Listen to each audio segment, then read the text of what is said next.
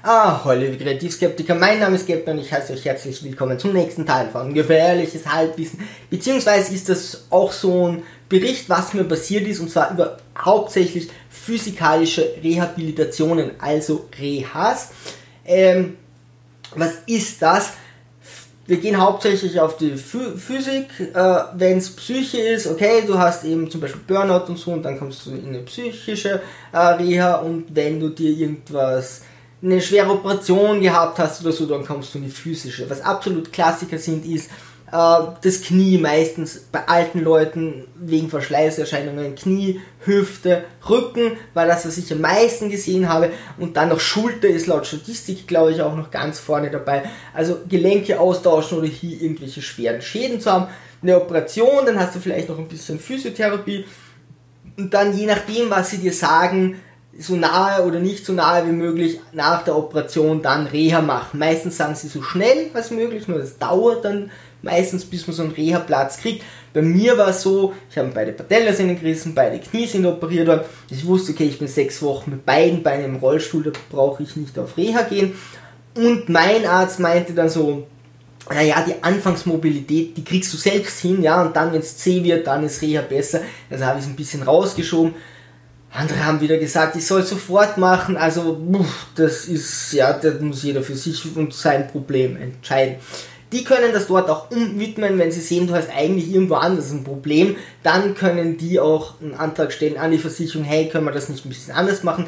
Äh, bei den physischen Rehas, wo ich war, gab es auch eine psychische Reha dabei, aber nicht hauptsächlich, aber da gab es Psychotherapeuten und einen Psychiater und so und da kann das schon ein bisschen umgemünzt werden. Soweit ich weiß, bei den psychischen Rehas äh, waren auch Bekannte von mir, da ist wirklich nur Psycho, ja, also äh, es gibt das auch geteilt, aber es gibt zumindest Rehas, die sind wirklich nur für psychische Patienten, die irgendwelche psychischen Probleme haben.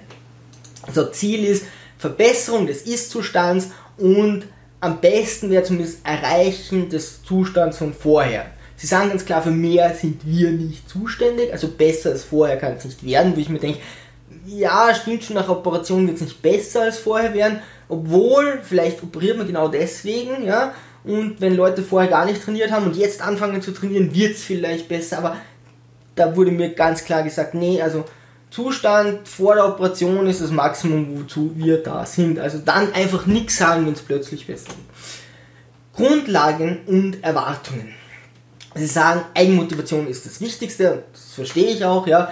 Äh, wenn du selbst nicht willst, okay, dann kann man sagen, du wirst ein bisschen durchbewegt und so, du machst schon ein bisschen mit, also mobilisierend ist es schon, aber ich habe eben da Leute gesehen, die saßen am Fahrrad und dann hieß es 20 Minuten und die haben um 19 Minuten und 59 Sekunden aufgehört, weil die Uhr springt eh noch eine Sekunde weiter und waren dann weg, ja.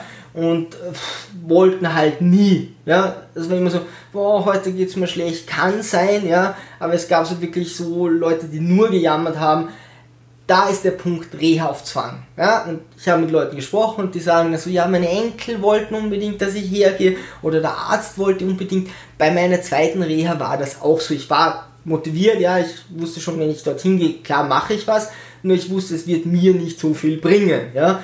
Aber die sagen dir dann einfach, du musst hin, das ist schon mal Quatsch, ja. Wenn jemand da nicht hin will oder wenn es ihm nichts bringt, dass der Arzt sagt, es kostet so viel Geld und dann zwingen sie dich auf Reha zu gehen, ist sehr fragwürdig. Hin und wieder mag es was bringen, aber sehr fragwürdig.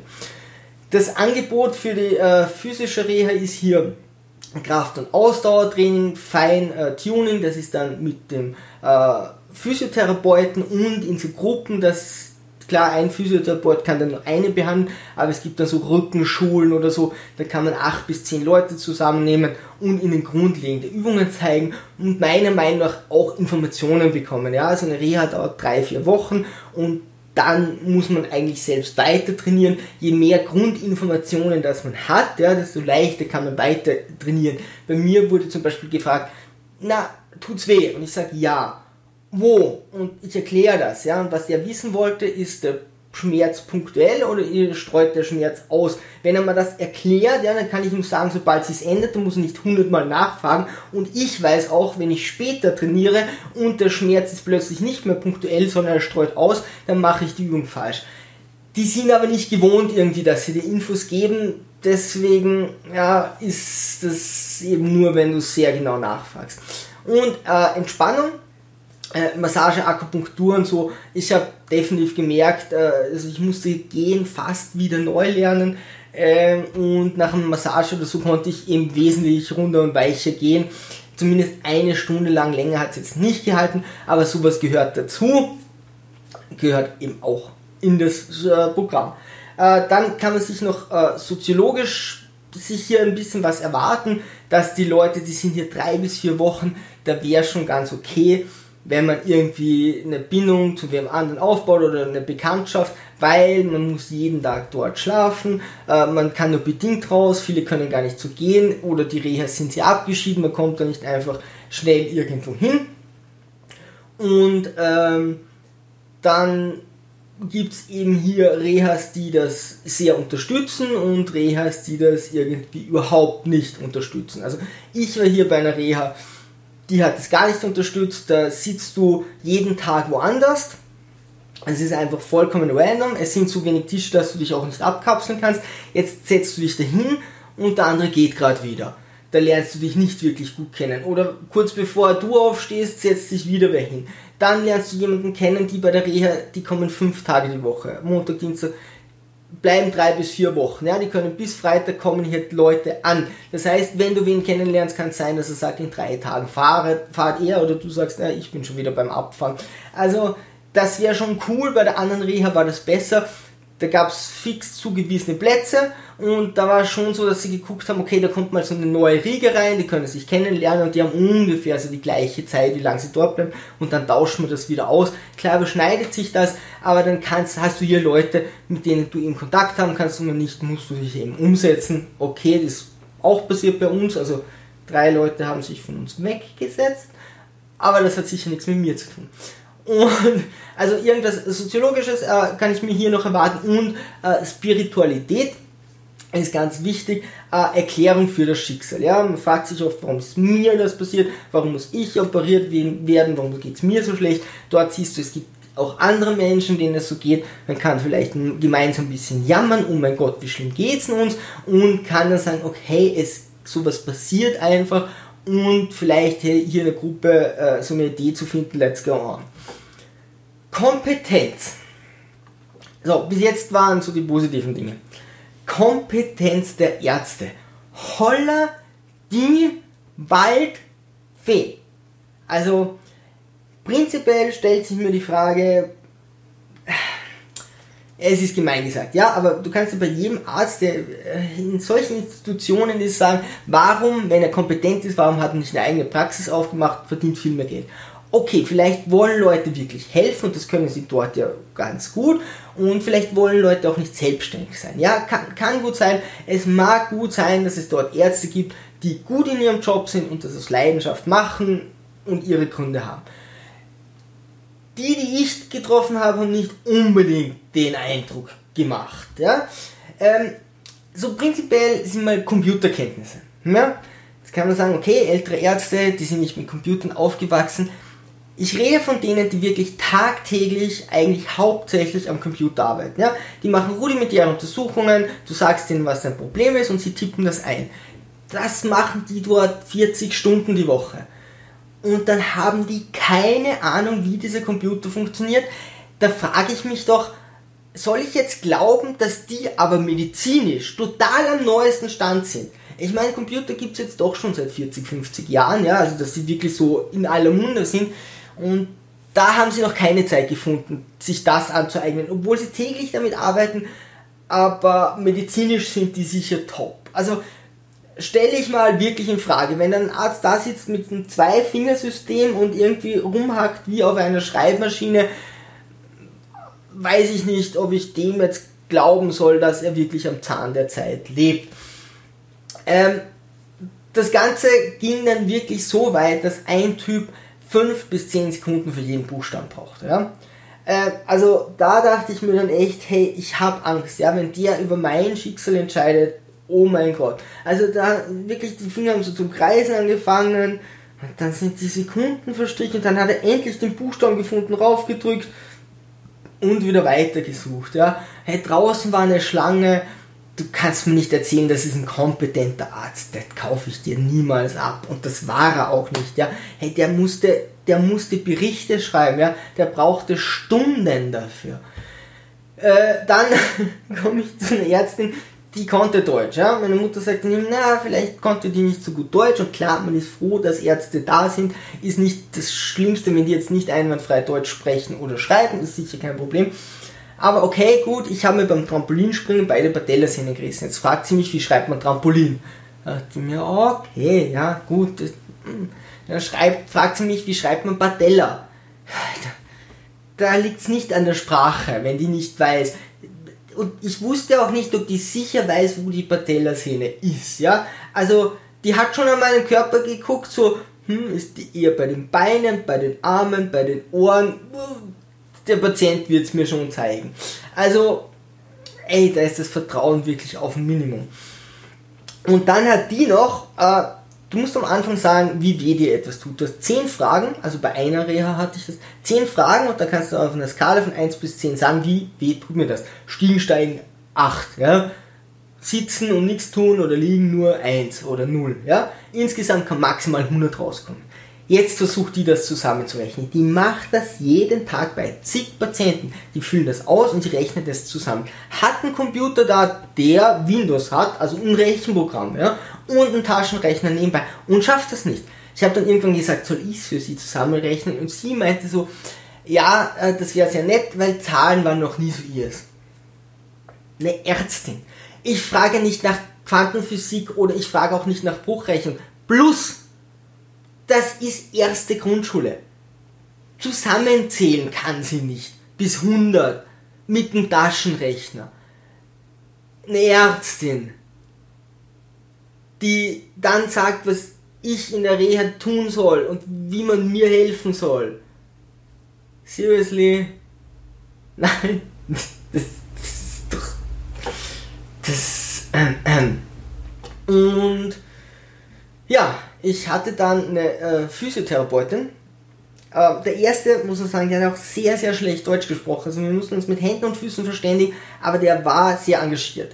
Der hat zwar nicht rausgefunden, was mein Problem war, aber hey, der ist mit Büchern gekommen, hat die ganze Nacht nicht geschlafen.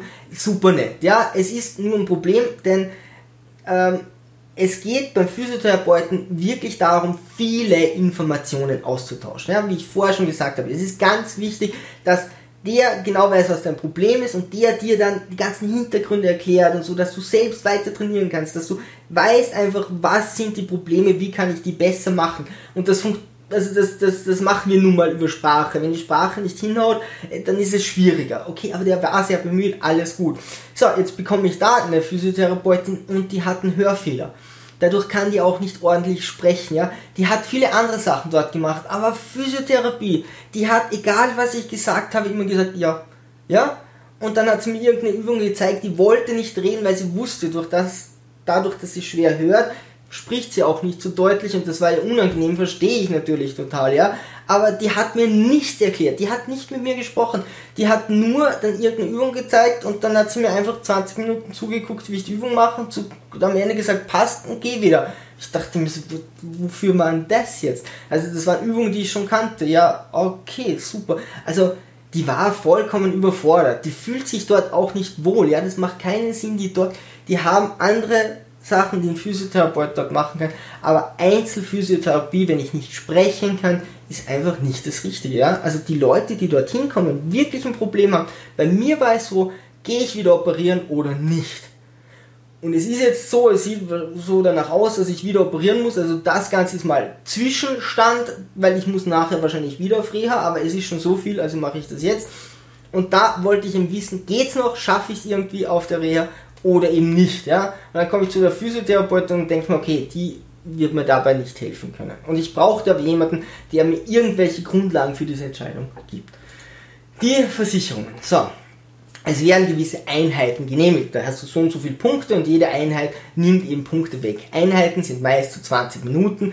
Nordic Walking war dann zu 40 Minuten, aber ich denke mal, das sind dann zwei Einheiten. Ja?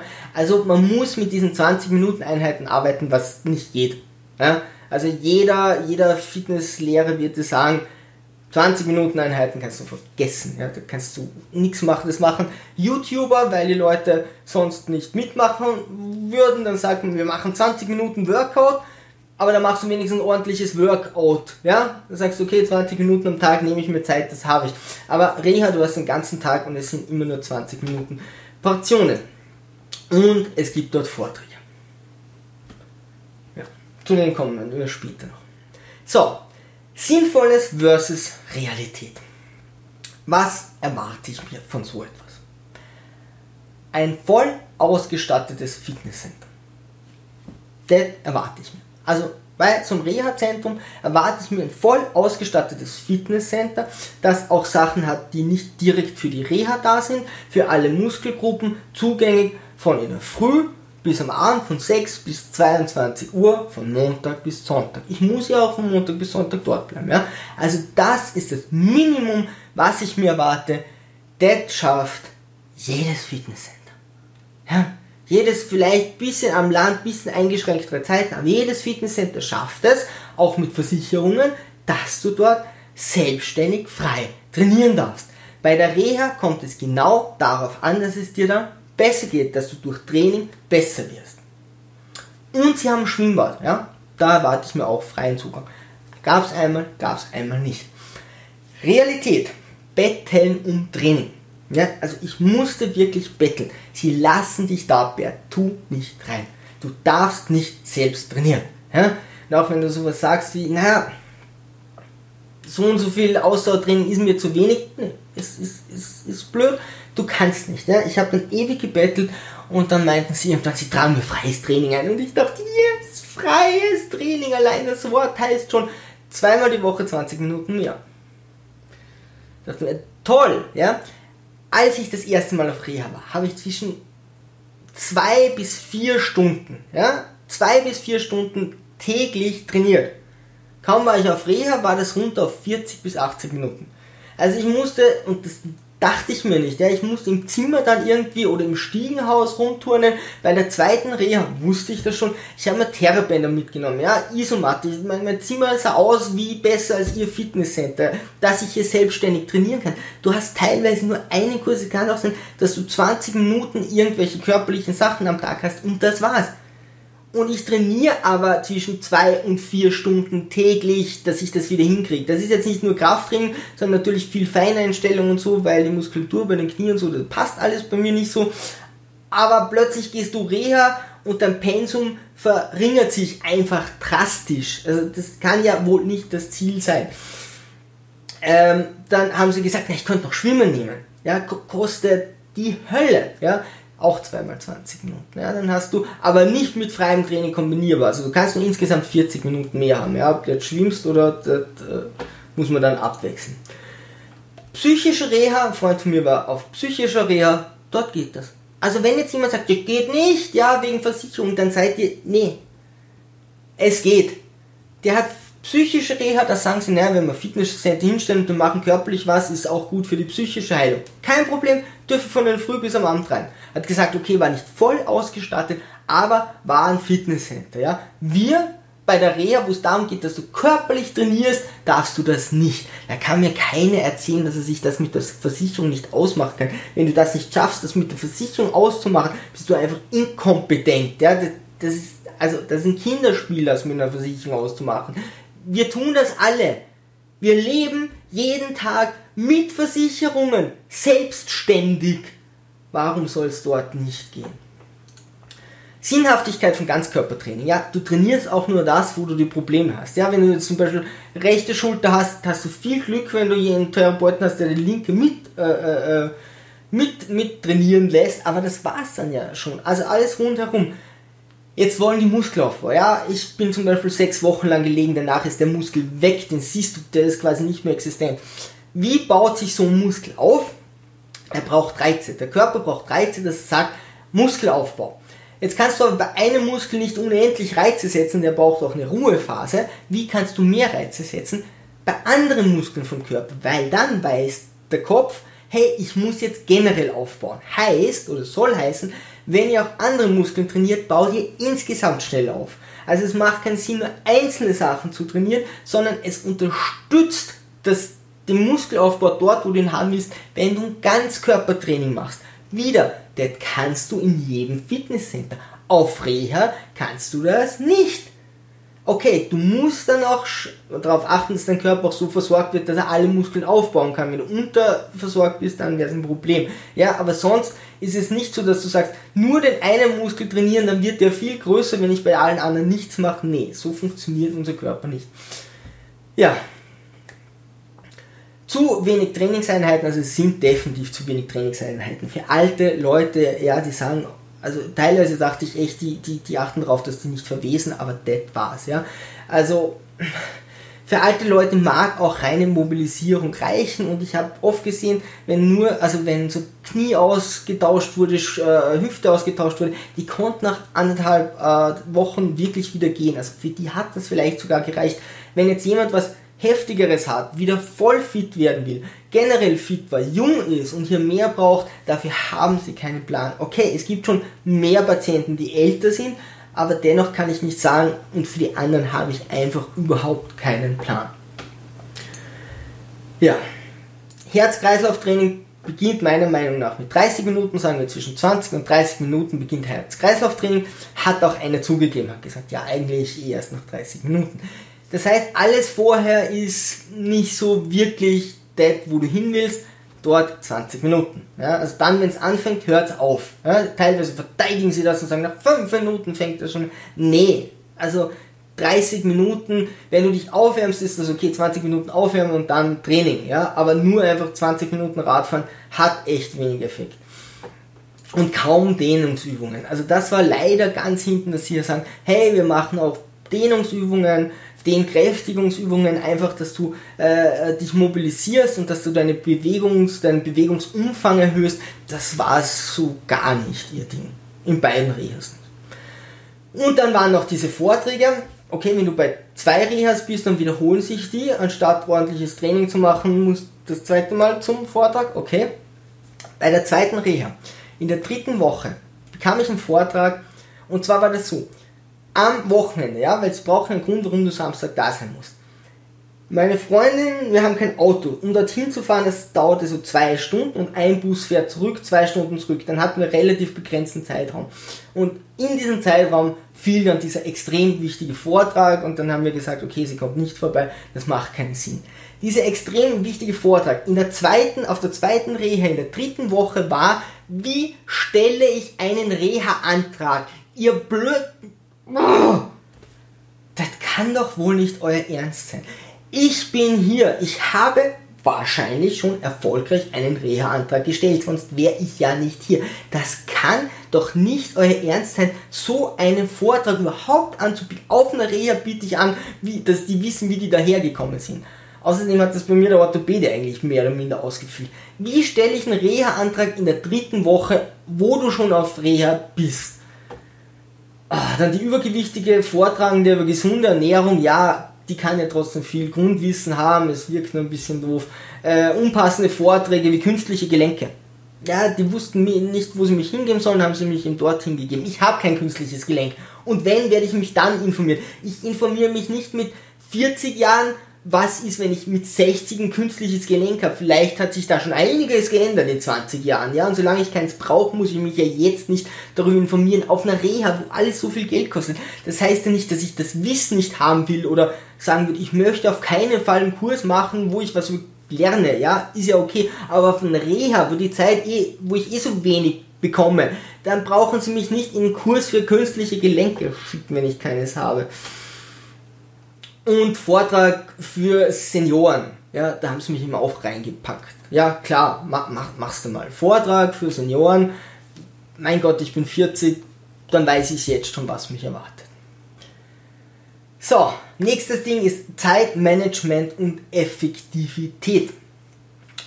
Meist zwischen 40 und 80 Minuten täglich. Also man hat so durchschnittlich drei Einheiten, also so eine dauert 20 Minuten, also hin und wieder sind es dann 4, 5 bis 6 und dann an einem Tag nur eine. Ich sag mal so zwischen 20 und 80 Minuten hast du was, äh, 40 und 80 Minuten hast du etwas zu tun. da sind aber Massagen drinnen, ja, das sind äh, Vorträge dauern dann länger, ähm, aber auch Vorträge können dann eine von diesen drei, vier Einheiten sein. Und ähm, ja, auch äh, irgendwie Strom, der dauert dann nur 8 Minuten oder vielleicht 20 Minuten, ja, aber da tust du körperlich nichts. Also das körperliche Training wird hier schon sehr reduziert. Und trotzdem bist du am Abend vollkommen erschöpft. Warum könnte das jetzt sein? Also wie effektiv ist das Training? Und zwar überhaupt nicht. Weil ich hätte das gerne am Block. Ja? Also wenn ich trainiere, dann mache ich das gerne so, dann mache ich mein Aufwärmtraining, dann mache ich mein Kraft-Ausdauertraining und vielleicht noch mein Krafttraining und dann weiß ich, jetzt bin ich fertig. Ja, da kann danach noch eine Massage kommen oder Physiotherapeut mit Feineinstellungen und so, aber das Training an sich hätte ich schon gerne zusammen. Und das ist da über den Tag oder über die Woche verteilt, ja. 20 Minuten Radfahren, dann bist du aufgewärmt, anderthalb Stunden Pause, Mittagessen, anderthalb Stunden Pause, Krafttraining. Da ist der Körper in einer ganz anderen Situation. Ja, normalerweise sagst du dem Körper, jetzt gibt's, also jetzt musst du leisten, ja, dann powerst du ihn aus und dann sagt er, okay, Ruhephase und dann sagt er Aufbauphase. Und wenn du in diesen Phasen kommst, dann sagst du wieder 20 Minuten Krafttraining.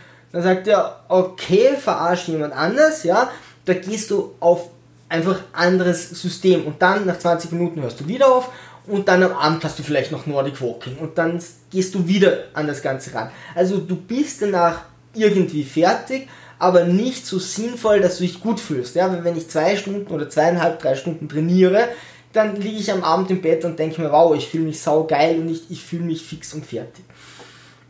Stationär versus ambulant, also bis jetzt ist noch sehr viel stationär. Die Idee geht zum Glück viel mehr zu ambulant. Und da müssen oder sollten die das sinnvollerweise in diesen Blöcken machen. Es wäre eine unglaubliche Geldersparnis und es wäre auch viel, viel besser und effektiver, wenn man hier sagt, hey, die ersten kommen um sieben, die nächsten halb acht, acht, halb neun und so weiter und die haben dort ihr Training, ihre Massage, was auch immer und dann sind die fertig und können dann wieder leben. Ja? Da gab es so eine Aussage von einer äh, Ärztin von der Reha, ja, aber wenn die zu Hause Kinder haben und so, dann müssen die arbeiten, die sollen sich entspannen. Okay, Verstehe ich, ja. Wenn du das Training über den ganzen Tag verteilt hast, wartest du einfach durchgehend, du hast auch keine Entspannung, ja. Also wenn du nicht irgendwann sagst, okay, jetzt ist zumindest der körperliche Teil fertig, dann ist das nie wirklich entspannend für deinen Körper, da kannst du auch nach Hause gehen und arbeiten, es ist sowieso egal. Du darfst nicht zu Hause schlafen, ja, also sie nehmen dir jede Eigenverantwortung, ich weiß nicht mit welchem Recht, ja, weil du zahlst ja mit deinem Geld in das Gesundheitssystem ein, ja, womit, mit welchem Recht geht das Gesundheitssystem her und sagt, ähm, wir sperren dich dort ein oder mit welcher Begründung, ja, wenn du zum Beispiel, wir hatten am Wochenende am Samstag keinen Kurs mehr. Jetzt muss ich vom Freitag bis Montag in der Früh trotzdem da bleiben, auch wenn ich nebenbei wohne darf ich nicht zu Hause schlafen. Ja? Wenn es so 20 Minuten im Auto weg sind, muss ich am Abend herfahren, da schlafen und dann wieder heimfahren. Vielleicht, obwohl ich zu Hause im Bett wesentlich besser schlafen würde, weil ich oder weil es mir dort generell besser geht. Nee. Also da musst du irgendeine Begründung bringen, habe ich auch mal geschafft, aber einfach so darfst du das nicht. Am Samstag sind gern Vorlesungen, ja, weil da können sie einen herstellen, der macht dann 40 Leute durch und sie haben nicht zu viel Personalkosten, ja, und eine Rechtfertigung, dass du Idiot doch da bleiben musst. Also das ist der einzige Grund und einmal hatte ich dann Schwimmen oder so 20 Minuten Fitness am Samstag, ja, und das rechtfertigt, dass ich den ganzen Samstag da bleiben muss. Ausrede in die Versicherung, ja, wie gesagt, wenn du das mit der Versicherung nicht abklären kannst, dann musst du dir einen anderen Job suchen. Du hast 22 Therapietage. Minus Anfang und Ende. Ja, das ist schon geil, dass du 22 Therapietage hast. Das ist so, wenn du am Montag kommst, dass du auch am Montag wieder fahrst, weil sonst wird keiner am Freitag kommen. Ja? Hm, weil äh, dann kommst du am Freitag und bist das Wochenende gleich mal sinnlos da. Also viele Leute wissen ja schon, dass das äh, nicht so effektiv ist. Also es ist immer drei Wochen und noch du fährst am gleichen Tag, wie du angekommen bist. Jetzt hatten wir einen Typen, der hatte, ist am Montag gekommen, ja, und hatte am Freitag um 13 Uhr sein letztes Training. Am Freitag um 13 Uhr, Samstag nichts. Und musste trotzdem bis Montag da bleiben. Und Montag in der Früh durfte er heimfahren. Dafür gibt es keine Begründung. Ey, Entschuldigung, ja, das ist doch die Zeit von Menschen, da kann doch die Bürokratie nicht sagen, ich nehme dem den halben Freitag, Samstag, Sonntag und den Montagvormittag, also drei Tage seines Lebens, weil wir lustig sind, was unglaublich viel Geld kostet. In der Zeit können sie wieder neuen einquartieren. Das macht doch keinen Sinn. Da muss ich doch mit Hirn rangehen und nicht nur mit Bürokratie oder ein bisschen Empathie. Anreise, Arzttermin, restliche Tag frei. Ja? Also bei meiner ersten Reha, ich komme hin, red der sehr inkompetenten Ärztin, die natürlich das tolle Zwei-Fingersystem hat und nicht weiß, wie man Tellersinne schreibt, und äh, dann noch mit der Stationsfrau und um 11 Uhr war ich fertig. Ich war um 7 dort, um 11 Uhr war ich fertig, ganze restliche Tag frei. Ich dachte mir schon so, das ist doch nicht euer Ernst, das kann doch nicht sein. Der ist vollkommen umsonst, dieser Tag. Und du hast ständig das Gefühl, du machst 40 Minuten etwas am Tag und musst den ganzen Tag und die ganze Nacht da bleiben. Hin und wieder nur 20 Minuten. Für 20 Minuten zahlst du hier ein Zimmer, das so unglaublich teuer ist. Und das nennen die effektiv oder oh mein Gott, warum unser Krankensystem so viel Geld verschlingt, ich weiß gar nicht warum. Therapien beginnen meist um Punkt oder halb, ja, dann heißt es um 10 Uhr oder 10.30 Uhr beginnt deine Therapie. Und ist immer für eine halbe Stunde angeschrieben. Sind aber nur 20 Minuten. Hey, verarsch die Leute doch nicht. Du wartest den ganzen Tag, du tust nichts anderes als warten. Du stehst zum Frühstück auf, wartest auf die erste Therapie, wartest auf die zweite, wartest auf die dritte. Jetzt wartest du auch noch vor den Therapieräumen, ja? Weil keiner dieser Leute, also jeder dieser Leute kommt 5 bis 8 Minuten zu spät und geht 5 bis 8 Minuten früher. Dass du auf keinen Fall auf über die 20 Minuten kommst und hin und wieder nur 15 Minuten runter. Ja? Du tust nichts anderes dort als warten. Du hast das Gefühl, es wäre ein Gefängnis. Okay, ich weiß schon, Gefängnis ist viel schlimmer. Aber es hat diesen Geschmack, ja, weil du einfach nur fremdbestimmt dort sitzt und wartest. Du wartest auf die nächste Therapie, du wartest aufs Essen und wenn du bei der Therapie bist, wartest du, dass der Typ kommt und dann geht er auch noch früher, wenn es endlich mal anfängt. Oder die Therapeutin. Kurse und Vorträge, äh, sind teilweise unterbelegt oder vollkommen überbelegt. Ja? Also das habe ich auch nicht verstanden. Dann Vortrag, also die eine Reha, da haben sie immer 40 Leute reingesetzt, bei der anderen 5. Ja, ein Vortrag, wo fünf Leute drinnen sitzen, was macht denn das für einen Sinn? Ich mache ja einen Vortrag. Äh, Nordic Walking waren wir dann teilweise zu fünf, äh, zu drei Leute und der Therapeut, also zu vier. Drei, drei Patienten. Hey, kann ich da nicht Leute einteilen, ja, da wären andere, die haben gesagt, wir würden gern mehr machen, ja, nur wenn ihr Zeitplan das nicht erlaubt, geht das nicht. Wenn ich sage, ich habe hier eine Nordic Walking Gruppe, dann gebe ich 20 Leute drauf und mache mir mit der Versicherung aus, hey, wenn was frei ist, bitte versichert das mit, ja, aber dann dürft ihr natürlich dort mitgehen und wir machen natürlich jede Nordic Walking Gruppe voll und nicht, das ist doch nur ein bisschen planen, ja, also da gibt es Leute, die können sowas die muss man schon zahlen, aber die können dir sowas ohne Probleme durchplanen. So, Kleinigkeiten, die mich irgendwie sehr besonders aufgeregt haben, äh, ist auf jeden Fall diese Physiotherapeutin mit Sprache. Ja? Also ich, das ist etwas, was ich nicht verstehen kann. Da geht es wirklich darum, ob es dir wieder gut geht und sie geben dir da Physiotherapeuten, mit denen du nicht kommunizieren kannst. Oder dann hatte ich die, die zweite hatte dann äh, Urlaub und dann bin ich zum guten Physiotherapeut und Osteopathen gekommen. Der hat mir wirklich in den Maßen noch gut weitergeholfen, aber auch keine Informationen gegeben. Der ist das nicht gewohnt. Ich verstehe das nicht. Er sagt dauernd, tut es weh, tut es weh, tut es weh. Und ich denke mir, erklär mir, warum du mich das fragst, dann kann ich das verstehen und ganz anders damit umgehen. Also Physiotherapeuten sollten wirklich gut kommunizieren können. Essen also das ist eine Bandbreite, das ist wirklich sehr, sehr, sehr spannend. Ähm, das erste Mal war wirklich Kantinenessen. Ja, dann erklären die mir was von gesundem Essen und klatschen mir irgendwelche Fertigprodukte hin. Okay, gut. Dachte ich mir, aufs Essen brauchst du nicht freuen. Zweite Mal war echt gut, ja. Also meiner Meinung nach war das wirklich gut und wenn ich das sage, ist, heißt das wirklich was. Ähm, es war nur teilweise sehr wenig. Ja. Hin und wieder haben sie es übertrieben, da war es sehr viel, aber hey, es war gut, es ist in Ordnung und sie haben es im Großen und Ganzen gesund gehalten. Ja. Das fand ich schon so gut, die haben hier ein Konzept, das wird durchgezogen, es wird gut gekocht und es wird so gekocht, dass man sagt, na, wir kochen alles so, dass es Einmal gibt es Gordon Bleu oder so, glaube ich, am Wochenende. Okay, das leisten wir uns einmal, weil dann ist es natürlich mit Butenfleisch und nicht mit Schweinefleisch. Und sonst war das alles so ein bisschen reduziert, immer mit Suppe. weniger Nachspeisen, dass du sagst, ja, okay, das ist auf jeden Fall mal ein Umstieg Richtung gesund. Ein anderer erzählte mir aber, er war mal bei einem Trucker-Buffet, quasi. Also, die hatten jeden Tag ein Buffet mit Schweinsbraten und Schnitzel und weiß der Geier was. Und die Ärzte haben sich gewundert, warum die Patienten dauernd zunehmen. Und er meinte mal zu dem Arzt, er soll sich mal das Buffet dort ansehen. Er hat das anscheinend noch nie gesehen und dann hat er langsam verstanden. Also, da ist die Bandbreite wirklich groß. Also, das zweite Mal essen war ich echt zufrieden. Zimmer können von innen nicht verschlossen werden. Okay, wir kennen das, dass in jedem Hotel oder so ähm, natürlich kommen, kommen die Putzleute rein. Ja, das, das ist eh klar. Und ähm, ähm, dass man hier nicht verschließen kann, ist auch klar, weil da gibt es Notfälle. Ja, da gibt es einen Notknopf, da müssen die Leute natürlich rein. Ja, also das sind Patienten, die vielleicht äh, die gerade eine OP hatten und die vielleicht Probleme mit dem Kreislauf haben oder wirklich hier Lebensgefahr sein können. Ich verstehe, dass da jemand reinkommt, aber bei der zweiten Reha war nicht mal irgend so ein Schalter oder ein Schildchen oder so, dass du hinhängen kannst, dass du sagst, hey, bitte nicht reinkommen. Ja, erster Tag steht schon die Putzfrauerinnen und sagt, oh, ich wusste ja nicht. Und ich meinte, na, wenn sie es nicht wissen, wäre ganz nett, wenn sie anklopfen würden. Es ist ja nicht schlimm, aber du fühlst dich du wartest den ganzen Tag und du fühlst, du hast so keine Privatsphäre, ja, weil jederzeit kann jemand in dieses Zimmer theoretisch kommen. Zwei Bettzimmer dienen nicht zur Erholung. Also, wer hat sich überlegt, in der Reha zwei Bettzimmer zu machen? Ihr seid ihr komplett wahnsinnig. Ich meine, ähm, wir hatten 20-jähriges Mädel dort. Und die soll jetzt mit einer 70-jährigen Oma im Bett liegen. Also äh, im Zimmer liegen.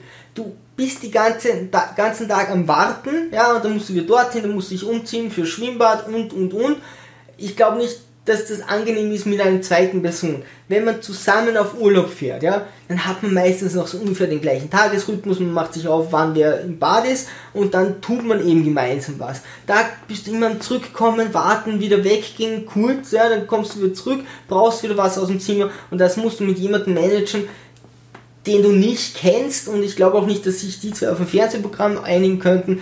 Also zwei Bettzimmer. Ey, ich, ich denke schon, dass äh, äh, stationäre Reha inzwischen sehr fragwürdig ist, aber zwei Bettzimmer geht überhaupt nicht mehr. Also das ist ein No-Go.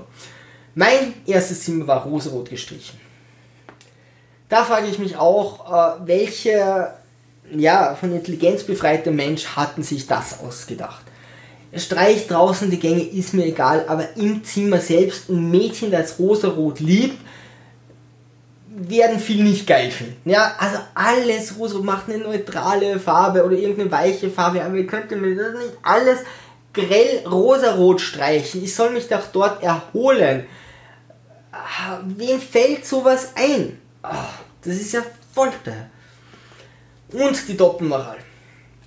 Bei der Doppelmoral kommen wir dann gleich zur Abzocke und zwar gesunde Ernährung. Ja, ich habe schon gesagt, bei der zweiten Reha okay, da war das okay.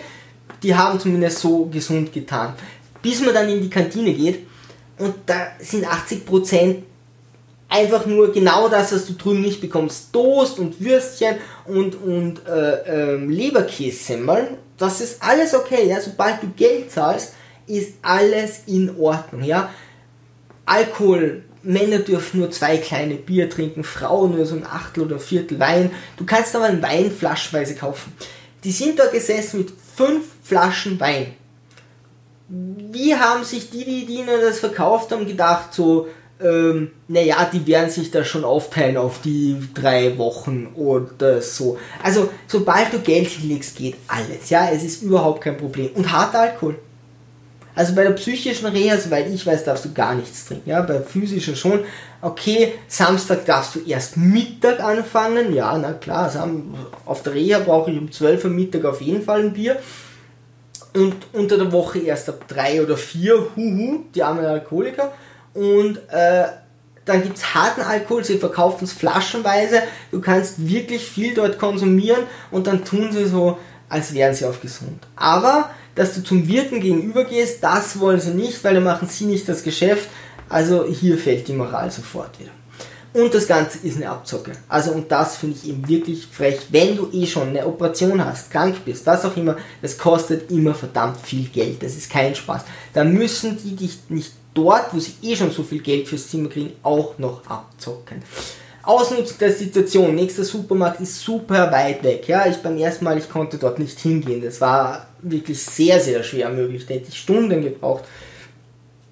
Ja, äh, kannst du auch vor Ort kaufen, kostet nur viermal so viel.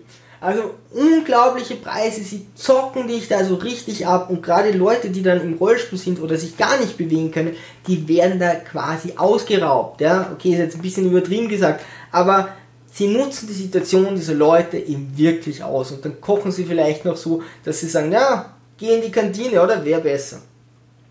Kosten. Internet ist so, als würdest du dir eine eigene Leitung legen. Also das, was ich zu Hause nur fürs Internet zahle, zahle ich dort auch, nur dass ich es mir dort mit vielen Leuten teile. Das kann doch nicht sein, dass ich so viel zahle. Jeder Handyanbieter ist billiger, ja. Das ist unglaublich. Ich habe das, was ich im Handy im Monat zahle, zahle ich da in der Woche. Mehr sogar noch. Also das sind Preise, die sind vollkommen weg von der Realität. Ein Wecker außer 20 Euro. Ich weiß nicht, ob pro Woche, das könnte auch sein. Verlorener Safe-Schlüssel kostet, ich weiß, was das beim Schlosser kostet, 20 Euro. Ja, 100 Euro. Knappe 100 Euro. Klar, kein Problem. Und Wäsche waschen. Ja? Ich habe jetzt die Preise, also, also äh, zur Verteidigung, die Preise in Hotels angeguckt, die sind auch nicht weniger. Aber ich habe mir das mal durchgerechnet, wenn du für eine Woche Wäsche mit hast und drei Wochen dort bist, also zweimal waschen musst, kannst du mit 100 Euro rechnen. Also pro Waschgang 50 Euro. Was kostet ein Waschgang für die Woche? Einen Euro. Hm? Ja, okay, brauchst du noch Waschmittel, vielleicht musst du zwei Waschgänge machen. Okay, lass es 5 Euro sein, ja, lass es 10 Euro sein. Aber 50 Euro pro Woche, ihr seid doch komplett wahnsinnig. Ein Socken 50 Cent, ein Bademantel 3 Euro. Mit 3 Euro ein Bademantel, mit 3 Euro habe ich gewaschen. Trainingsanzug, 4,50 Euro, eine Hose und ein Bulle, 4,50 Euro. Also, das ist doch nicht normal. Und dann dieses Schwimmbad, das sie mir da angeboten haben, ja, wo sie dann meinten, ja, das, das zweite Mal war das Schwimmbad kostenfrei dabei. Das fand ich sehr cool. Beim ersten Mal, ja, kostet, ich glaube 70 Euro oder so. Und ich dachte, okay, dann darfst du frei rein. Nein, zweimal pro Woche 20, äh, 20 Minuten, also 40 Minuten, es sei denn, du hast freies Training, dann ist mindestens eins davon freies Training. Also es kann sein, dass du hier 70 Euro für dreimal 20 Minuten bezahlst. Und selbst für 6 mal 20 Minuten ist das teurer als in jeder Therme. Die sind wahnsinnig. Das geht doch nicht. Psyche. Leben nach einem Tagesplan. Ständige Pausen, Tag zerrissen. Du tust nichts anderes als warten. Stehst auf, gehst frühstücken, wartest auf die erste äh, äh Einheit, äh, wartest vor der Einheit, bis derjenige kommt, der die macht, dann geht er wieder früher, dann wartest du zwischen 30 Minuten eine Stunde bis zwei Stunden, also zwischen 30 Minuten und zwei Stunden auf deine nächste Einheit, wartest wieder bis der kommt, wartest wieder 30 Minuten bis zwei Stunden aufs Mittagessen, wartest wieder 30 Minuten bis zwei Stunden auf die nächste Einheit, wartest wieder bis der kommt, wartest bis das Mittagessen kommt und so geht der ganze Tag hin. Du kannst an dem Tag nichts anderes machen, er ist total zerrissen, du tust nichts anderes als warten. Du ständig Pausen, die du nicht effektiv nutzen kannst, wenn du dich, ich habe dann Buch geschrieben, ja, und setze mich hin und wenn ich dann richtig konzentriert und drinnen war, hat schon wieder der Wecker geläutet. Jetzt muss ich zur nächsten. Schon wieder ist jetzt übertrieben, aber wenn du wirklich drinnen bist, dann hast du wieder den nächsten Termin. Es ist absolut fremdbestimmtes Leben dort. Ja, also es ist einfach viel zu viel fremdbestimmt und es ist auch fremdbestimmtes Training. Die gehen gar nicht davon aus, dass du selbst weißt, wie man trainiert. Ja, da kriegst du Tipps, wo du so sagst, Entschuldigung, ja, aber seriously, Sie haben doch keine Ahnung von äh, Körpertüchtigung oder so. Äh, ich war auf, auf, auf Physio, da waren, da was, das waren zwei Mädels, so ältere Damen, die haben noch nie in ihrem Leben irgendwas in einem Fitnesscenter gemacht und sollen dir die Geräte erklären. Die hatten eine Art, das zu erklären und dich auszubessern und das war's. Aber den hast du angesehen, die sind irgendwie vom Start dort oder irgendwie so dorthin gekommen, aber die haben keine Ahnung, und sagen dir aber, wie du es falsch machen sollst.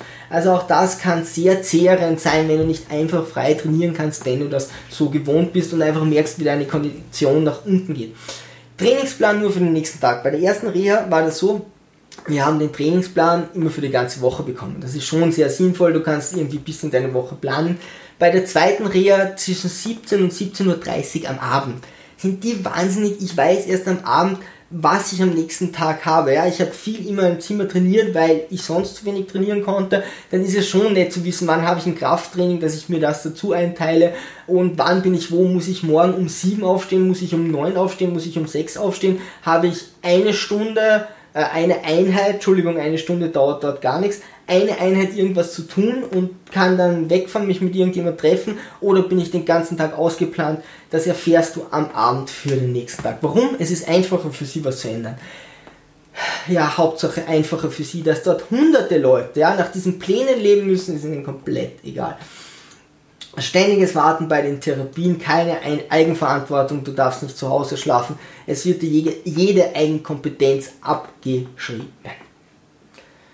So, was ist mein Fazit? Ich bin natürlich froh, dass es diese Rehas gibt. Ja, es, es mag für viele Leute oder für viele ältere Leute auch gerade helfen, so wieder diese Grundmobilisierung und Mobilität herzubekommen. Das ist auf jeden Fall eine coole Sache. Es ist so viel Bürokratie und es wird so viel einfach strikt gemacht, ohne nachzudenken, dass es wesentlich effektiver gehen würde. Das ist schon sehr fragwürdig aber an sich ist das ganze System fragwürdig. Ja? Es könnte wesentlich kostengünstiger und wesentlich, wesentlich effizienter und effektiver sein. Auf jeden Fall könnte man dort so viel verbessern, so unglaublich viel und dass die Menschen sich hier auch wesentlich wohler fühlen, weil es gibt Leute, die gehen gern auf Reha und andere, die hassen das wie die Pest und ich kann das verstehen. Du könntest das so machen, du brauchst natürlich eine stationäre Reha für Leute, die sich gar nicht bewegen können, die außerhalb wohnen oder nicht dort hinkommen, die das wollen, voll okay. Du musst das andere auch viel mehr anbieten, du musst das blocken und du musst sinnvolle Einheiten machen. Gebt den Leuten Fitnesscenter, erklärt ihnen, wie sie das tun. Gebt nicht jemand, der Hunger hat, einen Fisch, sondern lernt ihm zu fischen. Ja, ich weiß, okay, bei einer 70, 80-Jährigen oder Jährigen ist das vielleicht vergebene Mühe und das muss man dann auch erkennen und ist auch okay so, ja, aber Leute, die das wollen, bitte lasst die machen. Dennoch, es ist cool, dass es generell so ein Gesundheitssystem gibt. Liebe Sturmtrotzer, wenn ihr etwas dazu sagen habt, einfach bitte ab in die Kommentare, würde mich natürlich extrem interessieren. Ansonsten, Segel immer straff halten und auf zum Horizont.